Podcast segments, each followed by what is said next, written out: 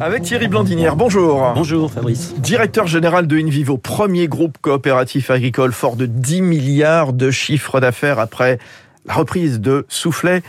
On va parler évidemment de ce qui se passe dans l'Est de l'Europe. Vous avez des positions sur place, Thierry Blandinière? Oui, nous sommes fortement exposés en, en, Ukraine et en Russie, mais surtout en Ukraine, puisque nous avons 500 salariés sur place, avec quatre sites de production, de collecte de céréales, de vente d'intrants, et aussi de trading de céréales au niveau international. Ça, c'est pour l'Ukraine et la Russie En Russie, nous avons 200 personnes, essentiellement dans le Malte, donc une usine de production de Malte pour livrer nos clients brasseurs. Alors, l'Ukraine, vous avez quatre sites, 500 collaborateurs, tout est arrêté.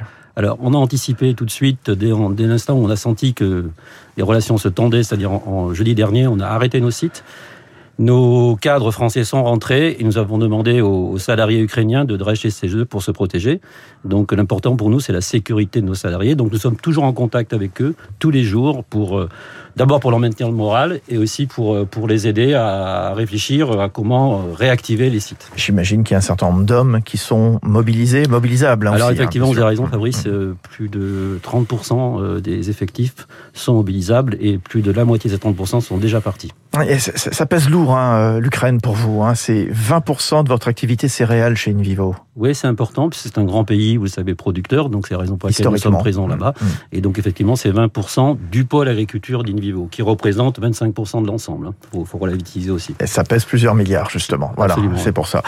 Cette guerre, c'est aussi une déstabilisation des marchés agricoles, à vos yeux, Thierry Blandinière euh, Complètement. Déjà que les céréales étaient euh, vraiment déstabilisées suite à la crise sanitaire, avec les ruptures de, de, de, de logistique internationale, les cours étaient déjà élevés, et se rajoute une couche supplémentaire avec ce risque ukrainien. Avec cette question, jusqu'où les prix vont-ils s'emballer? Est-ce qu'on doit s'attendre à une hausse durable des matières premières agricoles, Thierry Blandinière tout dépendra de la capacité des, des, des, agriculteurs ukrainiens de semer au printemps prochain. Et ça, c'est un vrai sujet pour nous. Quand vous parlez du printemps prochain, du printemps 23 C'est-à-dire maintenant. Ah, le printemps 22 Au mois d'avril. D'accord. Euh, pardon, oui. Mmh. Absolument. Donc l'idée, c'est de regarder si on peut fournir et est-ce que les agriculteurs vont produire les semis du, du printemps parce que tout se joue là, en fait. Tout le potentiel de production de, l'Ukraine se joue maintenant pour 2022, donc pour les ventes de 2023, dès maintenant. Donc on est inquiet par rapport à ça, puisque aujourd'hui on ne peut pas livrer les intrants, euh, toute, euh, toute l'économie est bloquée. Donc là, ça serait un choc considérable sur les cours mondiaux. Et quand on parle des, des intrants, euh, il y a une matière première essentielle, c'est le gaz, là aussi.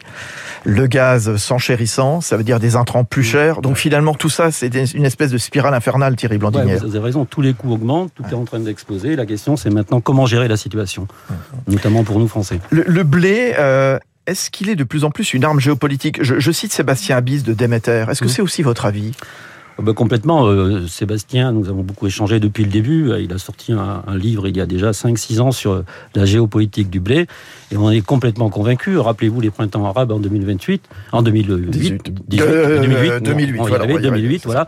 Et, et donc, euh, forcément, c'est un enjeu euh, géopolitique et, et, et, ça peut déstabiliser économiquement et politiquement certaines régions, notamment le bassin méditerranéen. Et ça veut dire quoi que euh, quand on vous écoute, Thierry Blandinière, on est trop dépendant finalement de ces céréales euh, de la Russie, de l'Ukraine.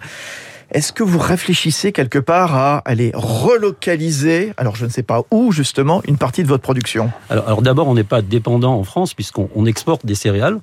Par contre, on est dépendant de l'impact sur l'économie mondiale, sur le cours des céréales, puisque le cours des céréales est mondial, il n'y a pas de prix local. Euh, après, la question, c'est effectivement, ça peut être une opportunité pour nous pour relancer notre agriculture en France et en Europe, pour utiliser le plein potentiel de l'agriculture française et de remettre un, un, petit peu en cause, quelque part, le plan euh, Farm to Fork qui visait à une décroissance de 10% du potentiel de production. Donc ça, il faudrait absolument l'arrêter pour repartir sur un potentiel maximum de, de production C'est le programme de la Commission européenne. Et relocaliser mmh. potentiellement, euh, on peut le faire, 10 à 20 millions euh, de tonnes, c'est-à-dire toute la partie exportée ukrainienne sur l'Europe. Et d'un mal peut naître un bien quelque part, Thierry Blandinière, vous qui êtes un militant de la troisième voie de l'agriculture, justement, on peut envisager des cultures de blé en France, de nouvelles cultures de blé produites différemment? Alors on peut accélérer le projet blé durable, mmh.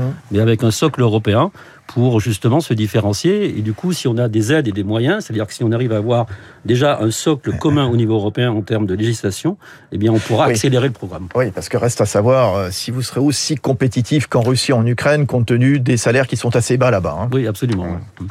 Merci d'être venu, Thierry Blandinière, directeur général de InVivo, puis bon salon de l'agriculture hein, qui se termine euh, dimanche.